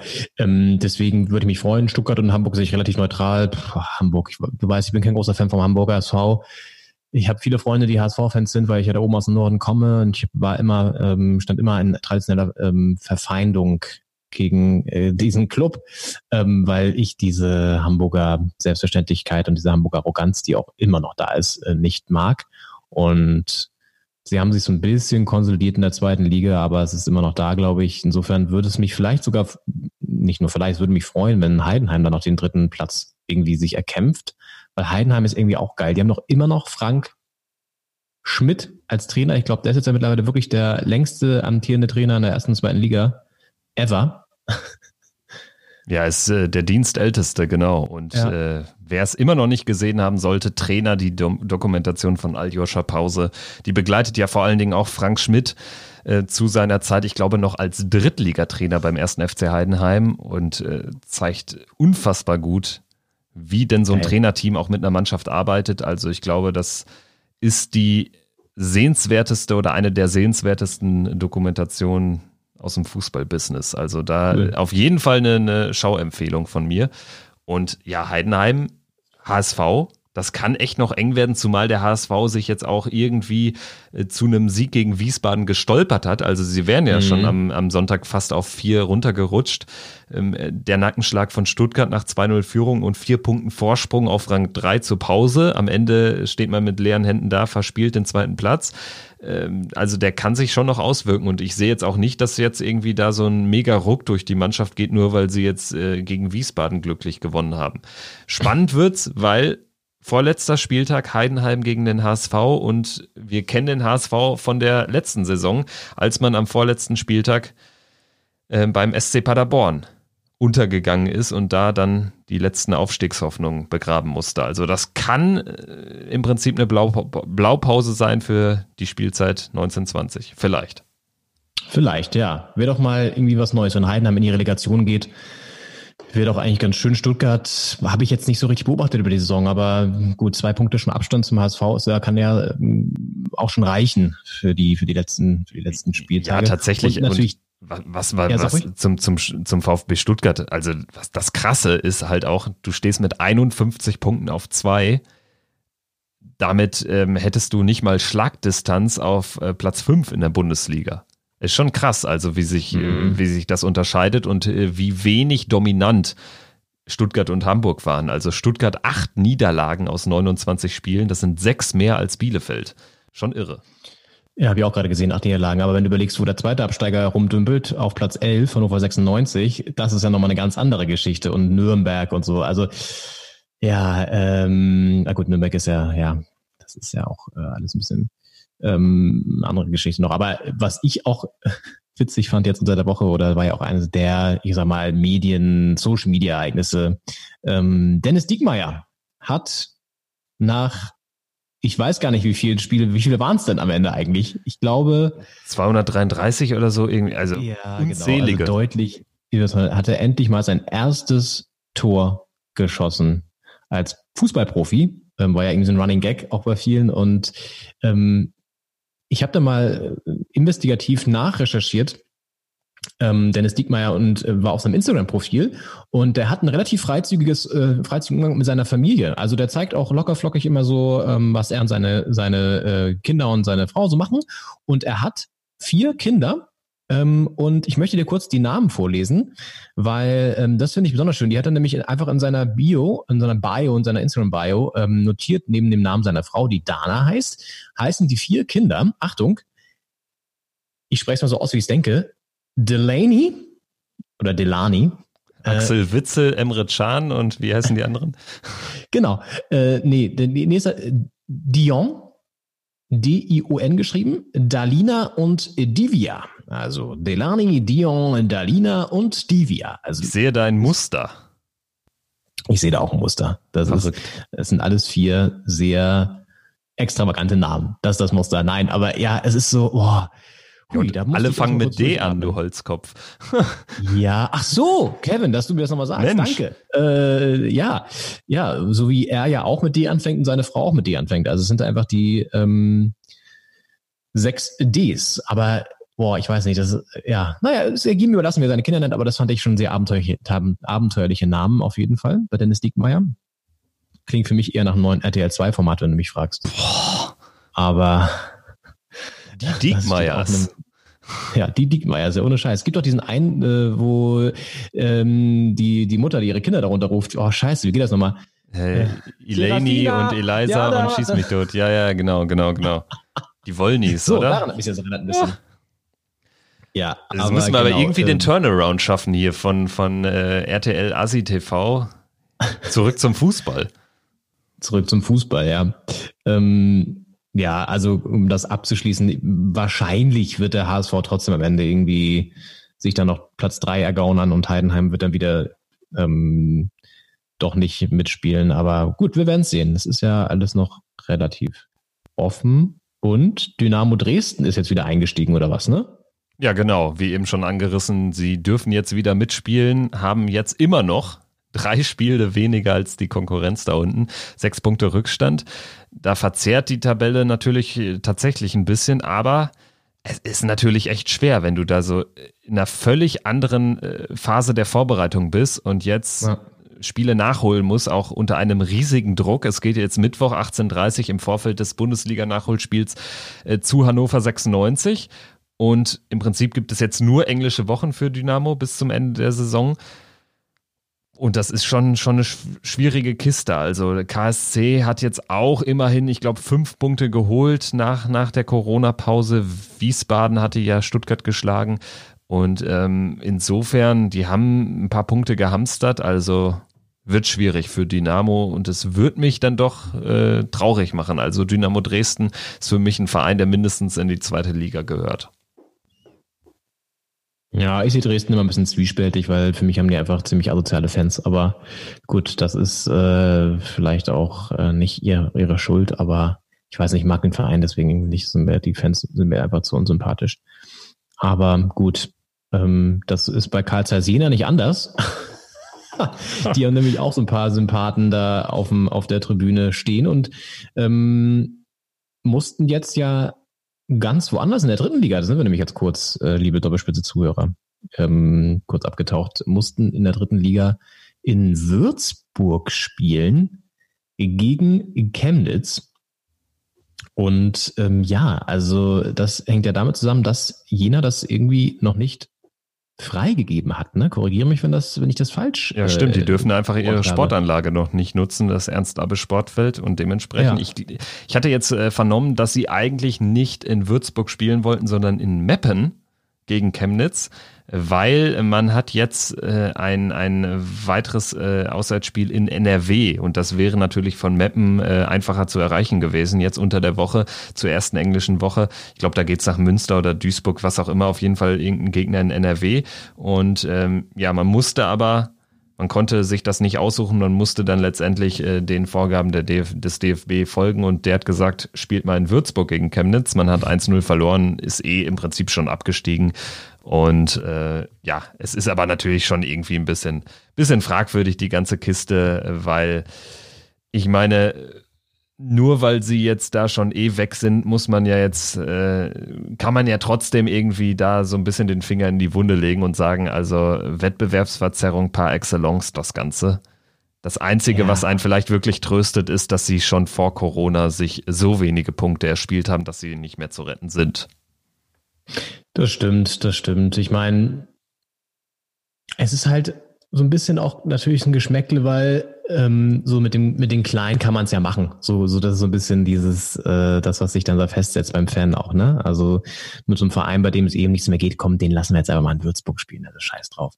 Ähm, ja, wobei Würzburg, glaube ich, eine schöne Stadt ist. Also wenn sie danach noch Zeit hatten, können sie sich ja da vielleicht hatten sie noch so ein, so ein Eis oder so holen können in der Altstadt. Aber ähm, nee, Spaß beiseite ist natürlich irgendwie bitter. Und ja, zeigt manchmal so ein bisschen diese, diese Parallelwelt verbannt, ne? Also dieses so gar nicht auch darauf zu achten, was vielleicht sinnvoll wäre, sondern einfach so, wir machen das jetzt. Wir machen das jetzt und so, wie wir es machen, so wird es auch gemacht. So, das ist irgendwie sehr merkwürdig, äh, manchmal, was da für Entscheidungen zustande kommen. Aber Jena ist trotzdem nicht mehr zu retten, befürchte ich auch. Und ähm, wird dann wahrscheinlich runtergehen in die Regionalliga, was auch ganz schön krass ist, weil dann hat Thüringen nämlich, nachdem Rot-Weiß Erfurt ja auch insolvent gegangen ist, wirklich keine Mannschaft mehr in den ersten drei Ligen. Also, das ist schon irgendwie auch bitter. Ja gut, Erfurt ist ja auch jetzt schon ein paar Jährchen nicht mehr in der dritten Liga gewesen oder ich zwei weiß, Jahre. aber mal. sie haben ja, also Erfurt ist also jetzt durch die Insolvenz noch weiter. Ähm, ja und äh, war nicht auch irgendwas mit Nordhausen? Die haben doch auch da Ja, auch äh, finanzielle Probleme, ja oder so. also läuft. Ja, in Thüringen auf jeden gut. Fall. Also ähm, da bringen auch die besten Corona-Lockerungen nichts, die ja jetzt auch nochmal auf der Kippe stehen, weil Ramelow da ja so einen kleinen Alleingang gemacht hat. Ähm, ja, bei Nordhausen ist es übrigens auch ganz spannend. Da gibt's doch diesen komischen Präsidenten Nico Kleofas oder Kleofas, der irgendwie auch so ein bisschen zwielichtige Geschäfte ähm, am, am Wickel hat und deswegen da auch irgendwie den Verein so ein bisschen ruinös gemanagt hat. Also alles auch echt, ja, sehr verrückt, was da in die Niederung des deutschen Fußballs ähm, abgeht. Ähm, Ja, verrückt. Und, äh, verrückt ist aber auch das Tabellenbild in der dritten Liga, jetzt mal abgesehen von, von den schon äh, fast äh, sicher verstehenden Absteigern äh, Sonnenhof, Groß Asbach und Jena. Wir haben nämlich Mhm. fünf Punkte von eins bis elf. Also Sehe ich auch gerade, das ja. ist absolut irre. Duisburg hat neunmal verloren in 28 Spielen, also verliert im Schnitt jedes dritte Spiel und ist Tabellenführer. Es ist, äh, es ist verrückt. Und äh, Krass. dementsprechend spannend wird das noch und auch irgendwie, irgendwie ja doch eine Lotterie jetzt unter den Voraussetzungen mit nur Geisterspielen. Den größten sportlichen Wert hat das Ganze nicht mehr für meine Begriffe. Nee. Auch irgendwie komisch, so, ja. Gerade so Vereine, die natürlich davon leben, auch irgendwie, dass so eine, dass das Publikum irgendwie da ist, jetzt gar nicht mehr so vom krassen Stimmungsfaktor, sondern irgendwie war das eben so, so, ein, so ein Ereignis auch für so kleinere Städte noch ist, ne? Also wenn jetzt irgendwie Spieltag ist in Jena oder in, in, in was weiß ich, Braunschweig oder in Mannheim oder so, dann ist es ja nochmal was anderes als wenn jetzt irgendwie in Berlin oder München, was ist da ist eher was los, aber bei den anderen Vereinen ist dann auch sonst halt nicht so viel los. Ähm, oder in Meppen oder so, ich weiß nicht, was sonst in Meppen abgeht. Ja, aber in dann Meppen- Unterhaching ist ja auch, passt genau Ja. zu deinem Beispiel, ist ja auch dann irgendwie wahrscheinlich ein Verein, der jetzt weniger darunter leiden wird als andere, als 60 oder so oder auch Mannheim natürlich. Mannheim ein super Beispiel. War ich mal im Stadion, ist eine überragende Stimmung. Und ja, äh, ja die Bayern 2 auch. Bay- Bayern 2 natürlich, die eh nicht aufsteigen dürfen. Also ja, also wi- wird eine, eine enge und eine sehr knappe Kiste in der dritten Liga und damit hätten wir quasi jetzt so den gesamtgesellschaftlichen und sportlichen Abriss von Fußball Deutschland erstmal, würden aber natürlich noch in die zweite Halbzeit gehen Mhm. und über ein historisches Ereignis, was jetzt vielleicht nicht jeder auf dem Schirm hat, aber was vor 16 Jahren, genauer gesagt am ähm, 6. Juni 2004 stattgefunden hat. Am Sonntag jetzt also vor 16 Jahren hat Deutschland gegen Ungarn gespielt und darüber sprechen wir in der folgenden Rubrik. Heute vor ja, 16 Jahren Deutschland spielt gegen Ungarn im letzten Testspiel vor der Fußball-Europameisterschaft 2004 in Portugal. Leon, kannst du dich noch an diese Partie erinnern? Ich weiß, sie hat jetzt nicht so den größten Erinnerungswert, weil es jetzt eben kein Turnierspiel war, sondern nur der letzte Test. Aber also ich hatte sie jetzt irgendwie noch, warum auch immer, auf dem Schirm, ohne dass es jetzt, also ich meine, jetzt heute vor 16 Jahren, da wird es jetzt auch keine, keine großen äh, Corrie-Berichte, keine großen Nachdreher gibt, geben in, in dieser Woche in den Sportmedien, aber irgendwie habe ich jetzt letztens daran gedacht, weil normalerweise wäre EM gewesen und damals, das war jetzt so die richtig schlechte Zeit der deutschen Nationalmannschaft, ähm, also konnte ich mich gut an diese Partie erinnern, weiß aber auch nicht so recht warum, also abgesehen jetzt vom Ergebnis und dem Trainer der Ungarn. Mm, Nee, ich muss sagen, ich hatte das Spiel gar nicht mehr auf dem Schirm tatsächlich. Also Ähm, aber es ist ganz interessant, weil das natürlich in so eine Phase fällt, wo Deutschlands Nationalmannschaft einfach noch ziemlich ja, im Argen lag, aber wo man schon so leichte, ähm, auch von den Spielern her, da kommen wir ja gleich noch zu, so leichte ähm, Tendenz in Richtung Sommermärchen hatte. Ne? Also das ist dann ja zwei Jahre später so eintrat. Also ein paar Spieler waren da ja schon dabei, ähm, die dann auch das Sommermärchen mitbestritten haben. Ähm, ja, aber irgendwie ähm, ein interessant, also ja, geiles Spiel, das ich nicht auf dem Schirm hatte, aber jetzt, wo du es mir nochmal auf den Schirm gerufen hast, ähm, ist legendär. Ja, und auch äh, legendär aus ungarischer Sicht, weil die haben nämlich das Ding 2-0 gewonnen.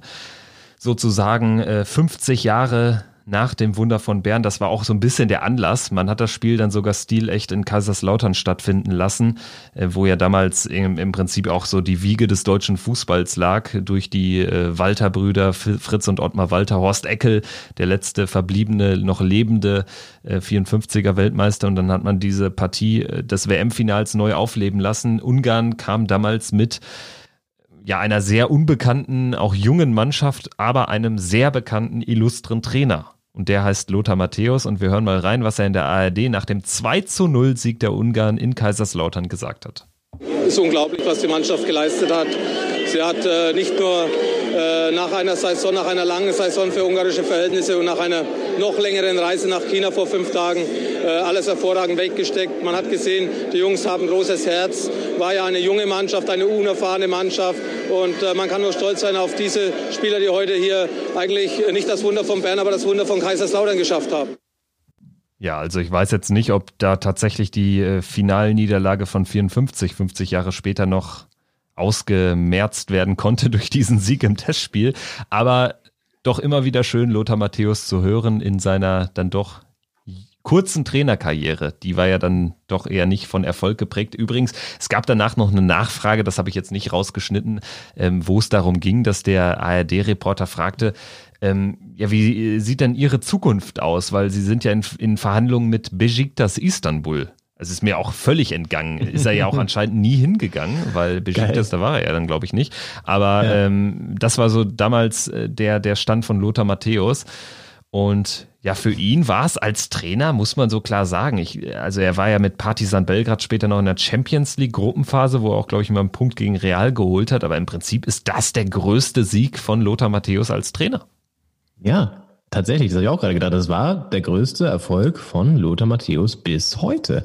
Und er lebt ja übrigens immer noch in Budapest, weil ähm, ihn die Stadt so begeistert. Und er hat mal im Interview gesagt, weil er da halt einfach auch ohne großartig belästigt zu werden, in Anführungszeichen, also von, von, von Fans oder von, von der Presse, ähm, rausgehen kann und so ein bisschen flanieren kann. Deswegen wohnt er immer noch in Budapest. Wahnsinn. Also ähm, interessant, schöner O-Ton auf jeden Fall auch. Und äh, mittlerweile ja Experte für Sky.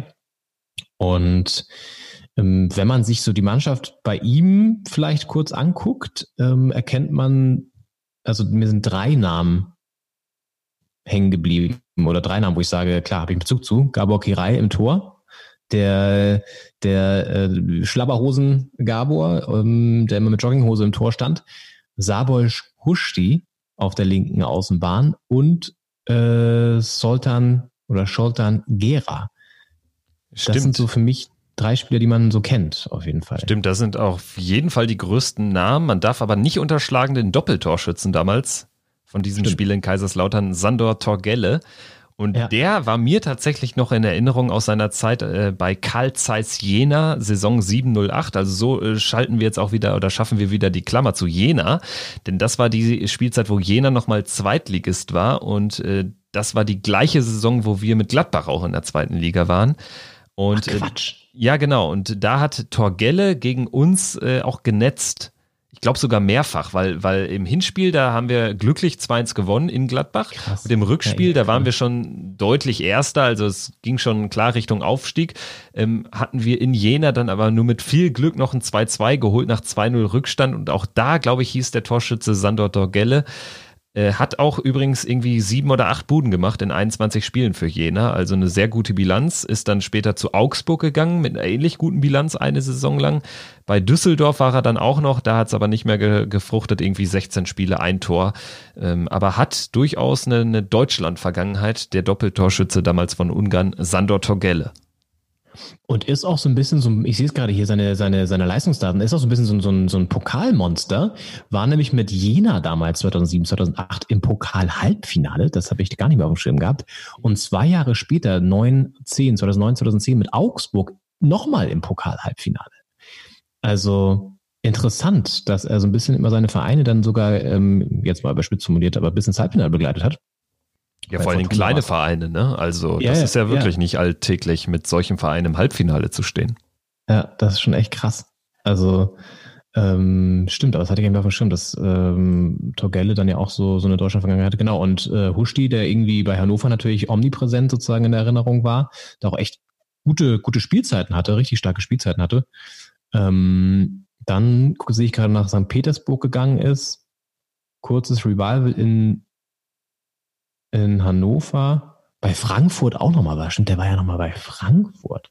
Geil. Stimmt, ist mir jetzt auch völlig entgangen. Also klar, zu Hannover, da verortet man ihn hin, weil er jetzt auch keiner war, der irgendwie da tausendmal den Verein gewechselt ja. ähm, hat. Aber äh, richtig, bei Frankfurt in, Buda, war er auch äh, in Budapest in, in, Ungarn wieder irgendwie bei äh, Videoton, ja, FC genau. Czechisch Feheva. Tschechisch Feheva. Ja, die ungarische Sprache ist auch echt keine leichte. Also fällt äh, mir häufig auf. Lernste, ja. Tatsächlich auch. Ja, sehr, ähm, sehr geil. Auf jeden Fall ähm, eine dann doch für ungarische Verhältnisse illustre Mannschaft. Also ähm, hätte ich mhm. jetzt nicht unbedingt gedacht, dass wir 16 Jahre später noch, noch äh, äh, dann doch drei wirklich oder vier halbwegs äh, bekannte Namen des Fußballs diskutieren können. Äh, Thomas Jelegi, äh, der da auf der 6 gespielt hat, war auch noch einer mit Deutschland-Vergangenheit, hat, hat äh, drei Jahre für Cottbus gespielt, aber jetzt nicht so anders als ähm, Huschti oder Torgelle jetzt nicht wirklich, oder äh, vor allen Dingen Gabakira jetzt nicht wirklich äh, Fußstapfen, große Fußstapfen hinterlassen.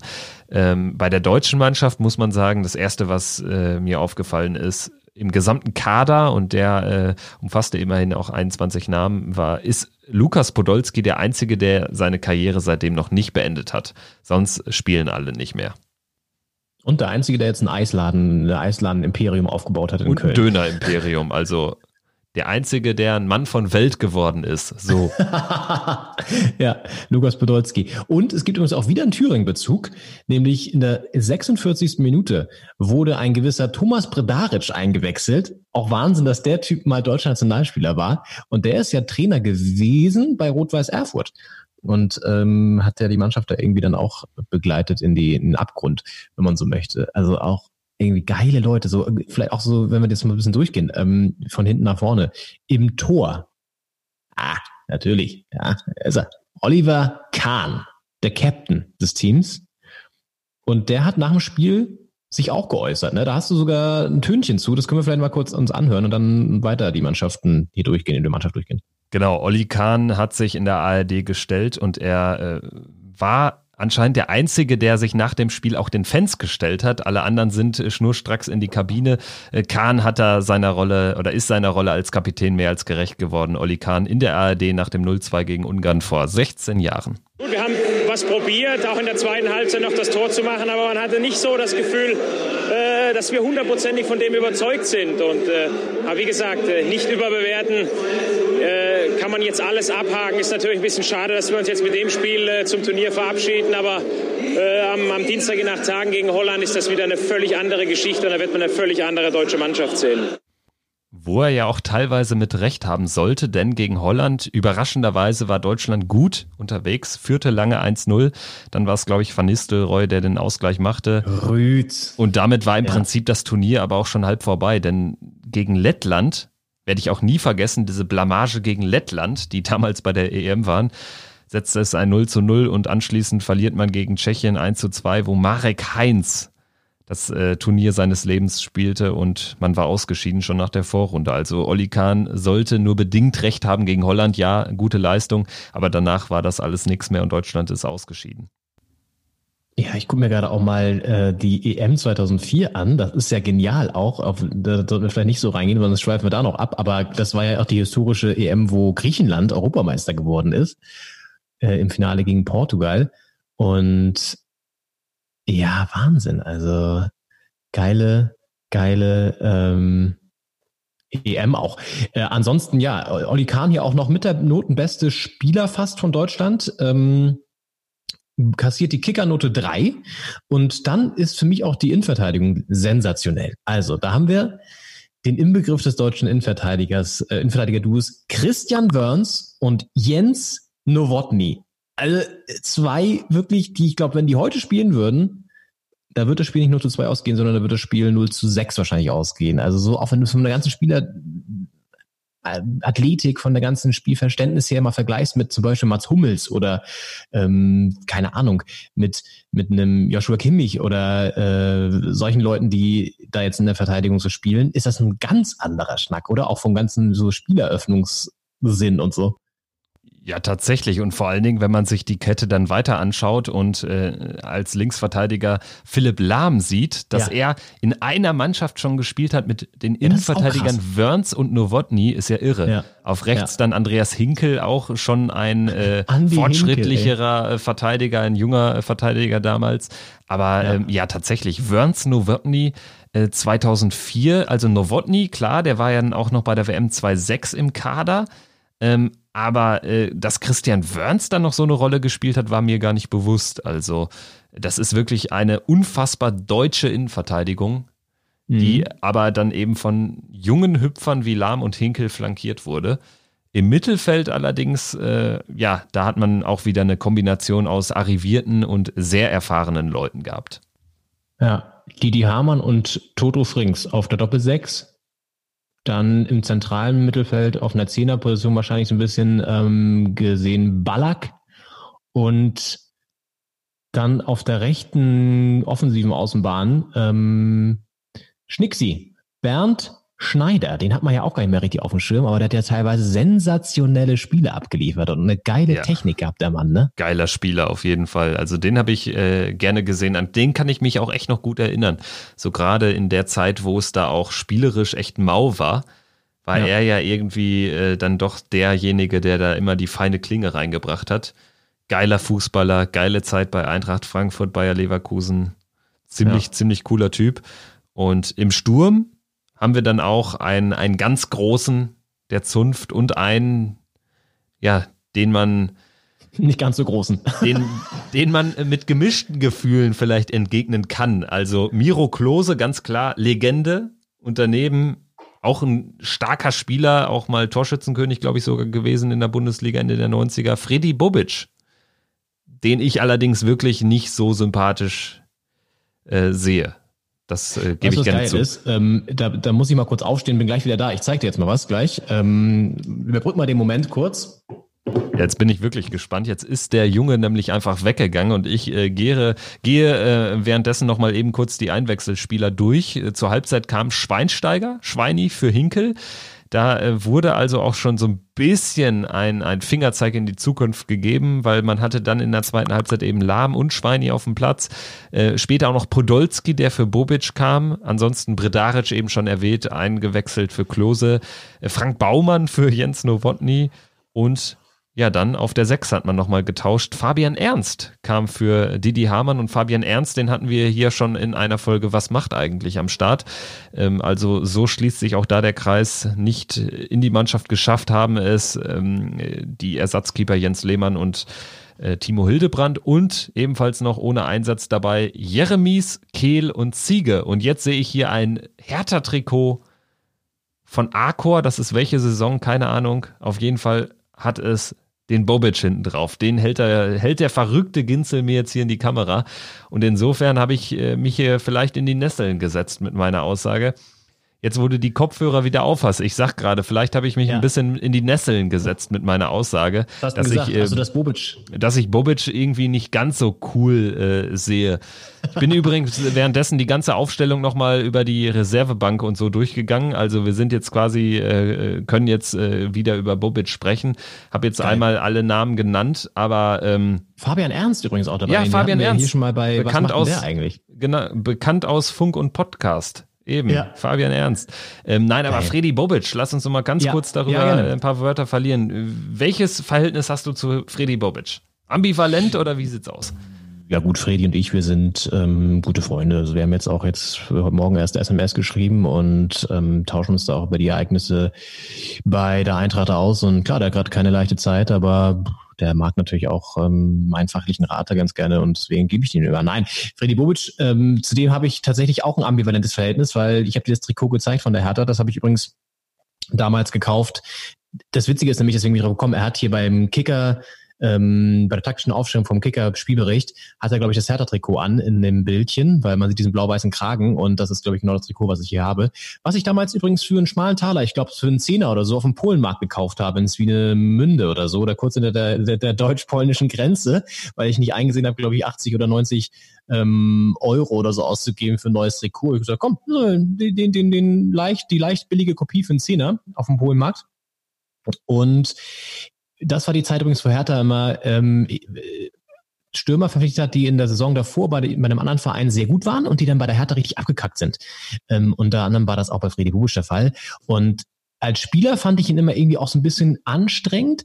Ich finde ihn jetzt bei Frankfurt, ehrlich gesagt, eigentlich ganz cool, weil er da auch eine ganz ähm, respektable Leistung einfach auch bringt im Management. Muss man ja mal wirklich so sagen. Also was er, wohin er die Mannschaft da teilweise gebracht hat, über die Transfers, die er so eingefädelt hat und auch gewinnbringend wieder veräußert hat, das ist schon echt sehr, sehr gut. Ähm, ja, aber äh, so äh, als Hertha-Fan habe ich jetzt eher schlecht in Erinnerung. Ja, kann ich nachvollziehen. Ich glaube, ich habe auch äh, Quatsch erzählt. Also Torschützenkönig war er wahrscheinlich bei Stuttgart nicht. Also habe ich jetzt jedenfalls nicht äh, ähm, reingebracht. Aber er war natürlich Teil des, des magischen Dreiecks mit Elba und Balakow und Ja. ähm, hat 69 Tore in 148 äh, Spielen für Stuttgart. Das ist äh, eine gute Bilanz, also eine Bilanz von äh, ja 0,5 Toren pro Spiel im Schnitt. Das ist schon, äh, schon fürstlich. Bei Dortmund ging es dann nicht mehr ganz so gut weiter, aber immerhin noch 17 Tore aus 56 Spielen. Und danach auch völlig entgangen. Bolton Wanderers eine halbe Saison. Hannover 96, richtig gut, richtig geil genetzt in der äh, Saison nach dem Aufstieg von Hannover. 14 Buden in 27 Spielen. Und dann bei Hertha nur noch acht Tore in 54 Spielen, aber das war dann auch schon so sein Ende der Karriere. Ist dann noch zu HNK Rijeka gegangen nach Kroatien und hat dann seine Karriere beendet im Jahr 2006. Freddy Bobic. Freddy Ja. Bobic, ja genau. Deswegen, wir haben ihn nämlich geholt damals, weil er bei Hannover mega genetzt hat und dann hat ihn Dieter Hönes ähm, transferiert nach Berlin in die große Stadt und da ist er dann richtig schön abgekackt. Und er, war- ist ja wirklich bei, bei Frankfurt, er er hat da schon eine, spielt da schon eine gute Rolle da auf, Ja. auf Management-Ebene. Ich finde ihn oder fand ihn halt irgendwie, ich bin nicht so ein Fan von ihm, weil ich ihn einfach nicht so für so mega sympathisch erachte. Ist jetzt irgendwie nicht so mega, mega Ja. der Typ, den ich jetzt irgendwie so abfeiere oder abkulte. Aber natürlich, ähm, ohne jeden Zweifel erhaben, starker Bundesliga-Stürmer, vor allen Dingen in den 90ern und jetzt auch ein guter Manager äh, bei Eintracht Frankfurt. Genau. Ja.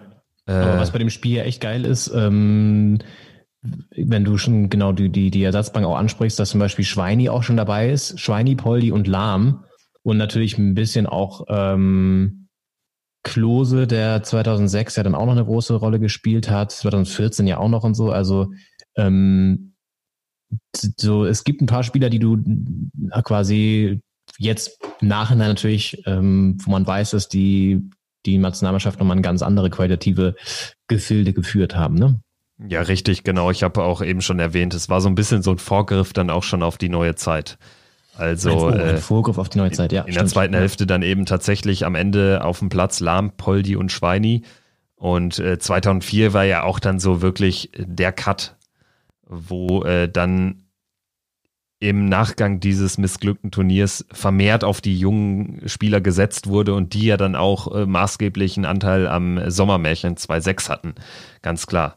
Ähm, ja. Wenn man jetzt von dem Anteil von Franz Beckenbauer und Konsorten absieht. Oh, ähm, aber aber sagst, äh, rein sportlich. Ehrlich, ja, äh, Franz Beckenbauer, da muss ich noch kurz sagen, das hatte ich mir notiert. Hast du den gesehen, wie er war ja im Stadion äh, gegen, ja. gegen die Fortuna und ähm, hatte einen, ich sag mal, etwas merkwürdigen Gesichtsschutz auf, hatte so eine Plexiglasscheibe ähm, als, also andere tragen ja Gesichtsmasken, Franz Beckenbauer, die Lichtgestalt, hatte eine Plexiglasscheibe vor dem Gesicht.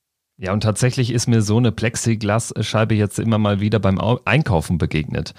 Ähm, da habe ich auch schon immer gedacht, also das muss jetzt schon virologisch betrachtet einen großen Mehrwert haben, damit ich mir so eine Plexiglasscheibe da äh, vor, die, vor die Rübe setze.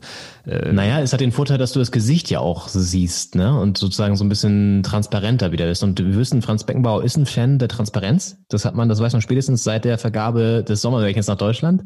Ähm, aber stimmt, ich, ich habe das bisher einmal erst gesehen im Biergarten, da hat es ein Kellner.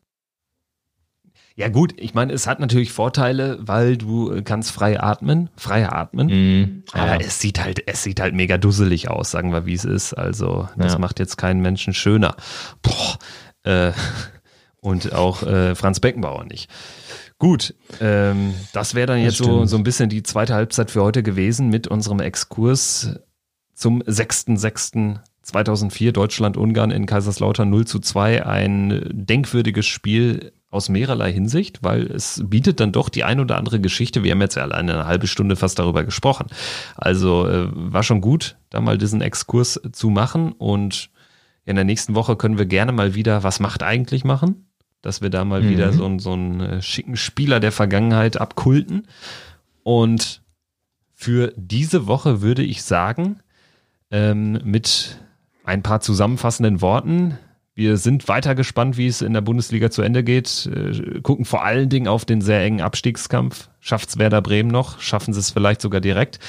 Äh, wer ist die Mannschaft, die in die Röhre guckt, was die Champions League Quali betrifft? Da haben wir die Big Five, die um vier Plätze kämpfen. Bayern ist ja. quasi designierter Meister und dahinter haben wir dann von sechs bis neun vier Mannschaften, die um möglicherweise zwei Euroleague-Plätze kämpfen, darunter deine Hertha aus Berlin. Ja. Und äh, ich finde es auch gut übrigens, dass wir über den Klassiker Dortmund gegen Bayern gar nicht so viel gesprochen haben, weil letztendlich, mal abgesehen vom Kimmich-Tor, war das jetzt auch nicht so der große Abend und der große ähm, spielerische Genuss, den man da verfolgen konnte. Insofern gut, dass wir nicht drüber geredet haben. Und außerdem, angesichts dieser ganzen englischen Wochen, ist das ja jetzt auch schon wieder so weit weg, dass äh, diese Meisterentscheidung da ja gefallen ist. Insofern ist es auch völlig okay, dass wir da gar nicht drüber geredet haben. Ähm, Wobei, ja, das können wir vielleicht nächste Woche mal diskutieren. Dortmund und Favre, ist das noch eine Kombination, die auch in der nächsten Saison existiert oder ist das Ganze schon wieder ein Auslaufmodell? Ich würde sagen, diese Frage geben wir mal mit in die nächste Woche rein. Äh, genau, und? das wäre dann schon mal ein Vorgriff auf die nächste Episode, die uns dann ja.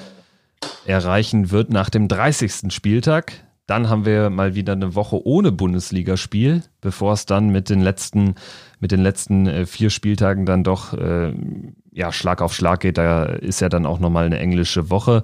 Und dann weiß man natürlich aber auch noch mehr, in welche Richtung es geht, wer sich qualifizieren wird für Europa, wer in die zweite Liga muss. Vielleicht kann man da noch mehr absehen. Wir werden das weiter im Blick behalten und würden uns freuen über jedes Abo, über jede ja, Empfehlung, die vielleicht geschrieben wird bei Apple Podcasts, äh, über jedes Abo bei Apple Podcast und Spotify, wo auch immer, wie auch immer. Wir freuen uns über jeden, der uns zuhört und ich würde sagen, bis nächste Woche, dann wieder nicht im Feiertagsmodus, wieder mhm. regulär am Montag und dann mit dem gewohnt breiten Blick durch die Fußballwelt, durch die erste und zweite Liga mit kleinen Exkursen nach Thüringen. Und in die USA. Ja, genau. In diesem Sinne, euch eine schöne Woche, bleibt gesund. Bis dann. Ciao. Ciao. Da muss man aufpassen mit dem, was man sagt, was man schreibt und wie man das rüberbringt. Damit muss man aufpassen. Weil ich bin einer, der lässt sich das nicht gefallen. Freunde der Sonne.